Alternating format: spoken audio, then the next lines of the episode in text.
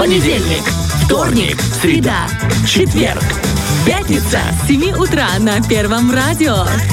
Новости, игры, гости, подарки, полезности. на частоте 104,1 FM. Фреш на первом.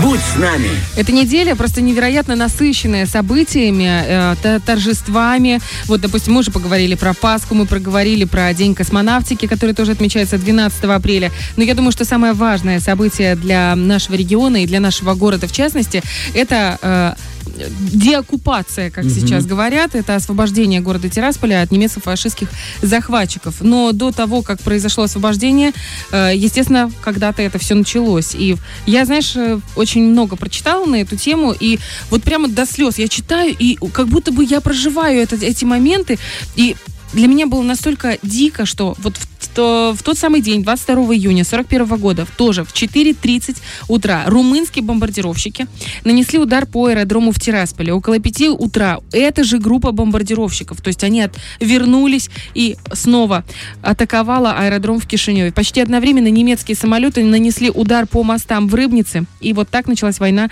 на нашей земле. И знаешь, 974 дня оккупации. Это почти три года. Как Тирасполь и его жители перенесли это трудное время? Сколько людей э, смогло эвакуироваться? Сколько осталось? Сколько выжило из тех, кто э, здесь проживал все эти три года? И какое было сопротивление? Потому что сопротивление, насколько я знаю, было сумасшедше серьезным. Даже школьники, даже дети просто камни ненавидели этих фашистов. И эм, до 12 апреля 44 года этот путь, ну, он был не то что тернист, это вообще, я не знаю, как, как люди пережили эти моменты. И потом еще 4 месяца наш Тирасполь был на рубеже вот этого фронта. И это тоже такой уникальный случай. И это подвиг э, советских людей. И как раз вот об этом мы хотим сегодня поговорить с директором Тираспольского объединенного музея, нашей любимой Анной, о, Анной, Аллой Антоновной Мельничук. Доброе утро. Доброе утро. Оно таки доброе. Оно таки доброе. доброе, да. Рассвет свободы, вот называли этот, потому что я знаю, что ночью шли бои. Там можно вот с вами поговорить о самом начале, как развивались события в первые дни войны и постепенно дойти вот этот путь, пройти вместе с вами сегодня до освобождения. Ну, в общем, реакция была такая же примерно, как у тех, кто вспоминает эту войну, эти, этот год, этот э, день. Э, Хотя не исключено было, что предвидели, что будет война, потому что 39-й год начался, и уже была э, Вторая мировая, и под э, эгидой вот этого всего Бессарабия стала частью Советского Союза по пакту Молотова-Риббентропа. Но враг продвигался, было понятно, что, так сказать, Не что остановится, да, да? что не остановится. Хотя по пакту Молотова-Риббентропа там предполагалось, так сказать, исключение военных действий и так далее. Но когда это фашисты исполняли свои обещания? Поэтому, конечно, реакция была очень серьезная, в том числе вот по аэродрому, о котором вы сказали. Э, Почему? Потому что э, вот не так давно попались мне переведенные на русский язык воспоминания румынского летчика, и он там так обозначил, что когда они отправлялись на эти самые бомбежки, они получили такие установки, ну, инструкции, что бомбить только здания, а а стараться делать все, чтобы не повредить взлетную полосу, потому что она нам пригодится, она нам понадобится и так далее. Вот. И она таки потом понадобилась, потому что, получается, возникло м, генерал-губернаторство Транснистрия, я всегда злюсь, когда слышу это по... В отношении Приднестровья да, да, да, в СМИ, потому что ну, ни одна из э, ранее оккупированных территорий, к ней не применяется название, которое дали оккупанты. Ну, вот так. Вот. И он несколько раз приезжал из Бухареста в Одессу, которая была центром этого генерал-губернаторства, проверять, как же профессор Алексяну, так сказать, организует здесь жизнь на оккупированной территории. И, видимо, по территории э, это я в газетах читала времен э, войны, выход- выходила газета «Молва» в Одессе и, Одесский, и Одесская газета. Причем с учетом того, чтобы население все понимало, они выходили на русском языке, эти газеты. Вот. И по газетам поняла, что до Тирасполя он ехал поездом Антонеску. То есть, видимо, там ему гарантировали в какой-то мере безопасность. Ну что, ну меньше года, получается, э, Прутоднестровское междуречие было в составе Румынии. А дальше он пересаживался на самолет и летел уже к Одессе самолетом. Там, тут у нас ему никто ничего не гарантировал. То есть вот как-то вроде между строчек и понимаю, что здесь население сопротивлялось сейчас намного активнее. Вот. Ну, понятно, что э, люди понимали, что э, войска приближаются. Ну, потом даже была такая оценка дана, что поздновато было принято решение об эвакуации в случае необходимости. Но, тем не менее, в 1940 году в Тирасполе было 50 тысяч жителей, а э, 20 тысяч уехало. И все, остались только вот остальные люди, а которые они остались? В силу, в силу разных причин. У кого-то там э, пожилые э, родственники, э, кто-то там с каких-то своих соображений решил, кто-то был нездоров, там маленькие дети, никакой гарантии не было, что все, все произойдет. Но, в общем, и предприятия вывозили. Есть очень интересное воспоминание Анны Ивановны Острицкой, которая потом стала героем соцтруда, как они выпускали тушенку для фронта, а этикетки были тираспольские. Они выпускали, не здесь выпускали, были. да, уже там где-то в районе Оренбурга, а фронт получал... Это завод 1 мая, да? Да, да, и вместо выпуска Тирасполь и радовались, наверное. Вот. Ну, в общем, по-разному, особенно в бытовом отношении, потому что последнее время в чем плюс э, в этого времени нашего, что э, постепенно э, ушел тот пласт, который был, говорил только о том, что коммунистическая партия все это организовала и так далее, и так далее. Бытовые вещи, они стали явнее и откровеннее видны, и о них пишут. А именно по, по ним понимаешь реалии того, что людям пришлось пережить. Вот, поэтому об этом, об этом вспоминают и очень многие участники войны, и есть их э, воспоминания, мемуары и так далее.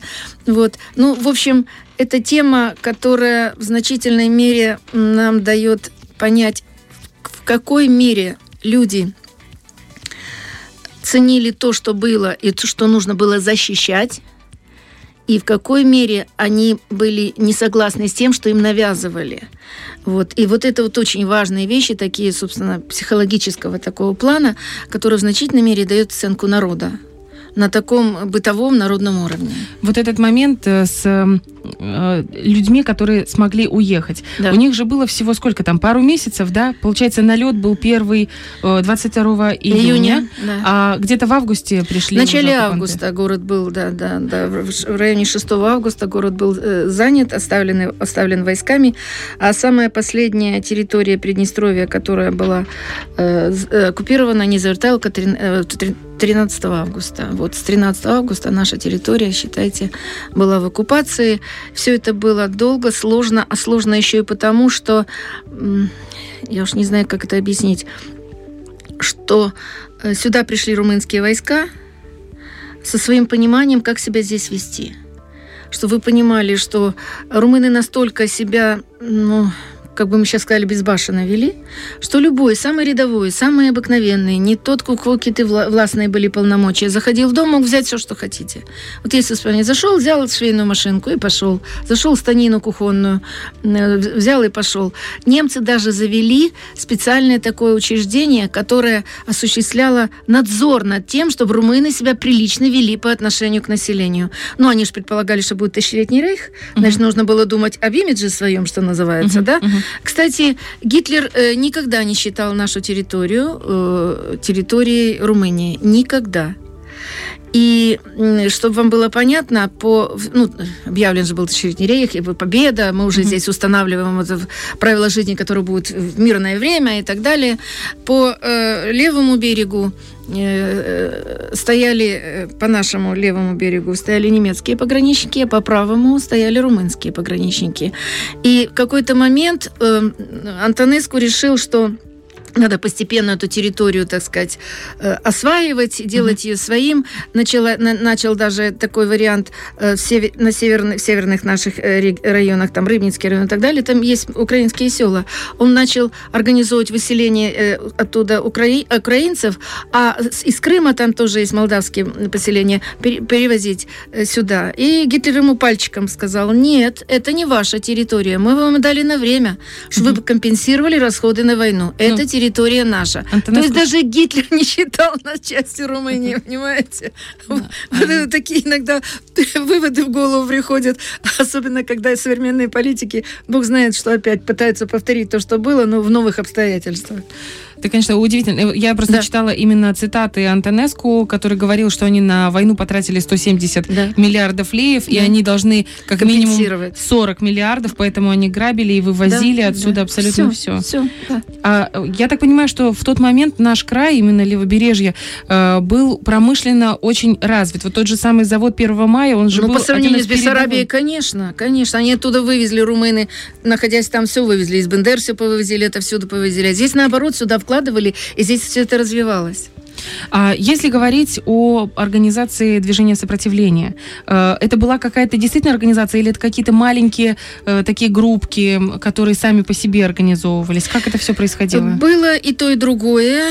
Были попытки организовать все это э, централизованно. Вот у нас есть материал Павла Яковлевича Мунтяна.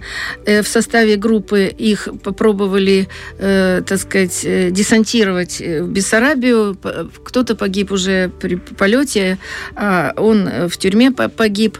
Вот. Э, Ну, это надо было додуматься, включить в эти группы, ну, например, секретаря горкома комсомола Тирасполя. Понятно, что его знают, что он виден и так далее.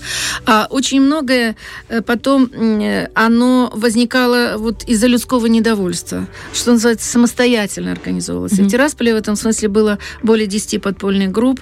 Многие были очень серьезны. Вот группа Кустова знаменитая, э, некоторые из них даже на мемориале славы лежат, потому что их расстреляли где-то так э, в конце марта, в начале апреля 44 когда было понятно. Ну, группу раскрыли, Мгм. вот. Ну, например, был такой Вознюк, вот, а его сын потом погиб в 92-м. То есть вы понимаете, э, такое... Защищая эту да, землю Да, защищает землю в те времена или вот в эти времена. А, Вот. Была даже такая школьная группа, девчонки распространяли листовки, потому что сразу, как только сюда оккупанты пришли, велено было сдать все радиоприемники, э, чтобы население не знало того, что реально происходит. Вот. э, И эти газеты, когда читаешь, вот эти вот оккупационные, такое ощущение, что там уже давным-давно мир, что все замечательно, что все хорошо и ничего не происходит. А все-таки, когда люди знают, как, как идут дела на фронтах, они же себя и Воодушевление ощ- ощущают себя иначе, а не так, как это типа навсегда Мгм. молчите и не высовывайтесь. Вот э, тоже вариант информационной войны. Он и тогда в тех обстоятельствах, но он был. Руманизация, всеобщая руманизация. Здесь был, ну, была попытка руманизации? Да, М. было. Здесь официально были только румынские учебные заведения, а если э, детей хотели учить, скажем, на русском языке, это могли быть только частные школы, и то они бескон- бесконечно их там угнетали, проверяли, дергали, придумывали причины, по которым они не могут работать. Это было.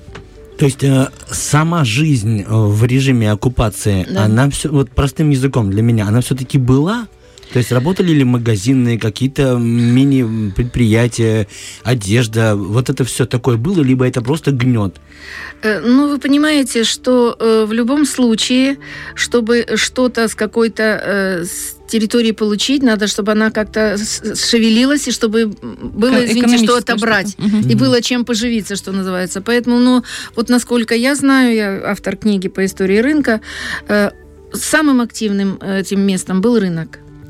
Был рынок, и э, система ограбления людей была настолько проставлена. Здесь не было вот этих э, немецких рын, этих э, марок, таких официальных, сугубо немецких, а были такие Рекседит НК Sunshine, то есть такие оккупационного плана. Их никто всерьез не принимал, и реально, в общем, обмен был по бартеру, как бы мы сейчас Мгм. говорили, а в те времена это называлось менка, типа обмены.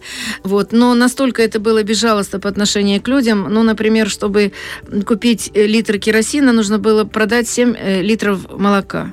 Чтобы купить э, коробок спичек, а для сельчан это понятно, и то, и другое бы- ну, нужно было. Там чуть ли не полкилограмма сливочного масла это стоило. То есть людей грабили откровенно и прямо. Это было. Господи, конечно, ужасно. Да. Если перенестись в тот момент, когда уже 44-й год, Да. когда все уже понимают, что вот-вот Что- их- да, да, к нам движутся освободители. да. как себя вели оккупанты? Как, что вот в эти последние месяцы происходило?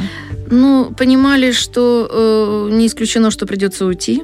Ну, естественно, что там им говорили-то им одно, а все равно каждый из них думал а, а, на, реаль, на реалии жизни опираясь.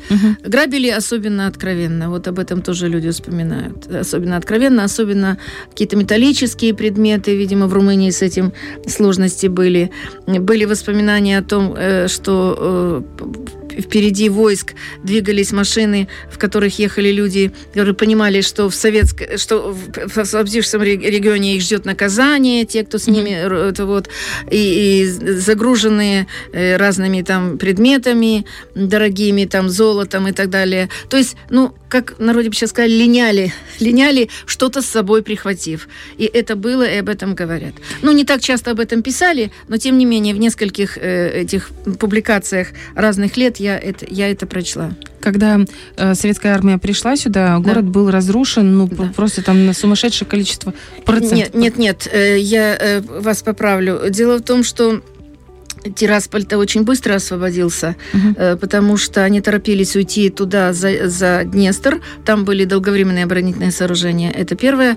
А второе, честно, почему еще быстро, не ожидали, потому что такая была распутица фантастическая совершенно. Вот в какой-то мере наши дожди к, этой да. мысли да, показывают, что солдатам приходилось голенище сапог держать, иначе они могли а, остаться, увязнуть. да, да, увязнуть. Вот. Э, и поэтому толком, когда э, однажды я прочла в газете, первый танк вошел в Тирасполь, я про себя улыбнулась, потому что какие там танки? Только конно-механизированная группа Клиева с лошадьми могла сюда приблизиться, потому потому что немыслимая была распутица. Поэтому они и не ждали такого нападения, понимая, что это очень сложно в этих погодных Условия. обстоятельствах. Да, да, да, да, да. Вот. Ну, потом быстренько убирались на запад, туда, на это вот за Днестр, а там уже все это, почему так надолго все это застряло? Потому что там все это заранее, эта линия была укреплена заранее и задолго. Да. Здесь взрывали здания в последний момент? А, вот продолжение по тем. Угу по темам. Э, дело в том, что очень быстро освободили город, но ведь он потом на 4 с лишним месяца стал линией фронта. Угу. И я читала воспоминания одного из летчиков, который за бои над э, Гриуфлем получил звание Героя Сырцова. Он пишет, что в хорошую погоду над Днестром с двух сторон было по несколько сот самолетов. Вы себе представляете? Бомбежки, артобстрелы. Вот поэтому, чтобы сберечь людей, э, где-то так 25-30 тысяч приблизительная дата э, э тираспольчан, ну и всех, кто на тот момент в городе был, жил из сел, может, переезжал во время войны, э, их отселили в окрестные села, чтобы спасти, чтобы спасти. А вот эти фотографии, которые есть, они уже, в принципе, по итогам Яско-Кишиневской операции.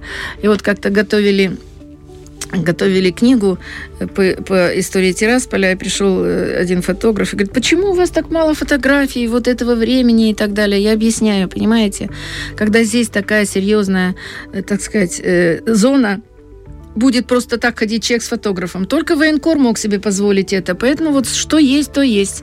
Вот. Но, конечно, пострадали многие здания. Вот театр очень сильно пострадал.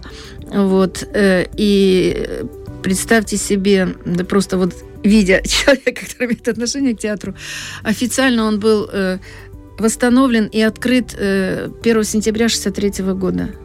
Ого. Да, потому что людям было, надо было воду, надо было электричество, угу. надо было жилье, надо школу. Школы 15 сентября начали работать в Тирасполе. Все это было очень долго, и, в общем, если э, самая-самая активная часть страны была разрушена, вы понимаете, как это все восстанавливать одновременно. Конечно, очень сложно. Хотя у Гитлера были очень серьезные планы. Он планировал до сентября 1941 года дойти до Урала. И даже с учетом всего этого немцы в силу своей аккуратности и, и предусмотрительности. предусмотрительности, да, да, да, да, они даже зимнюю форму на такое количество войск не обеспечили, вот так вот. Ну, русские, э, русские люди умеют удивлять, и не да. только русские, а вообще целый народ Советского Союза. Потрясающая да. история. Большое вам спасибо за то, что пришли, окунули нас в это все. Очень важно, чтобы все это помнили. И вот я не устану говорить, что я недавно узнала о том, что в Молдове Молдове в Великой Отечественной войне э, боям посвящено в учебниках истории две страницы. Ну, вы знаете, э, тут еще очень много значит, знаете, что буквально полслова. Был такой проект в Румынии, проект 1111 он назывался. И главная его идея была уничтожить все, что ориентирует регион на Россию и на Восток. Поэтому очень многие памятники были Это еще разруш- тогда было. Тогда еще, тогда еще это было. Вот так. Ну, если можно, э, маленькое стихотворение на эту тему. Да, давайте. Значит, называется «Солдатские души». Они живут на наших площадях, на улицах и в тихих переулках, полегшие в губительных дождях под грохот канонады с эхом гулким. Легли тела в холодную постель, рядами, разделив ее по-братски, чтоб мирным стал тираспольский апрель, а души здесь, над городом солдатским. Сложились богородичный покров, их души, сохраняя южный город, живущий благодетельным трудом, и с ними те, кого привел Суворов. Ой, прям до слез. Да, очень трогательно. Большое вам спасибо, Большое что вы были спасибо. с нами этим утром и столько всего важного и ценного Да, для нас надо- донесли. Мир надо ценить, особенно с учетом того, что у нас справа и слева начинаешь ценить его еще больше, чем несколько Это лет точно. назад. Большое спасибо. Мира нам всем. Да, Это мира да, нам мирного всем. неба. Директор Тираспольского объединенного музея Алла Антоновна Мельничук. Большое спасибо, что пришли к нам. И Да, вам, и вам спасибо за то, что эта тема так, так важна и для Очень телевидения, и для радио, и для всех, для нас. Фреш на первом.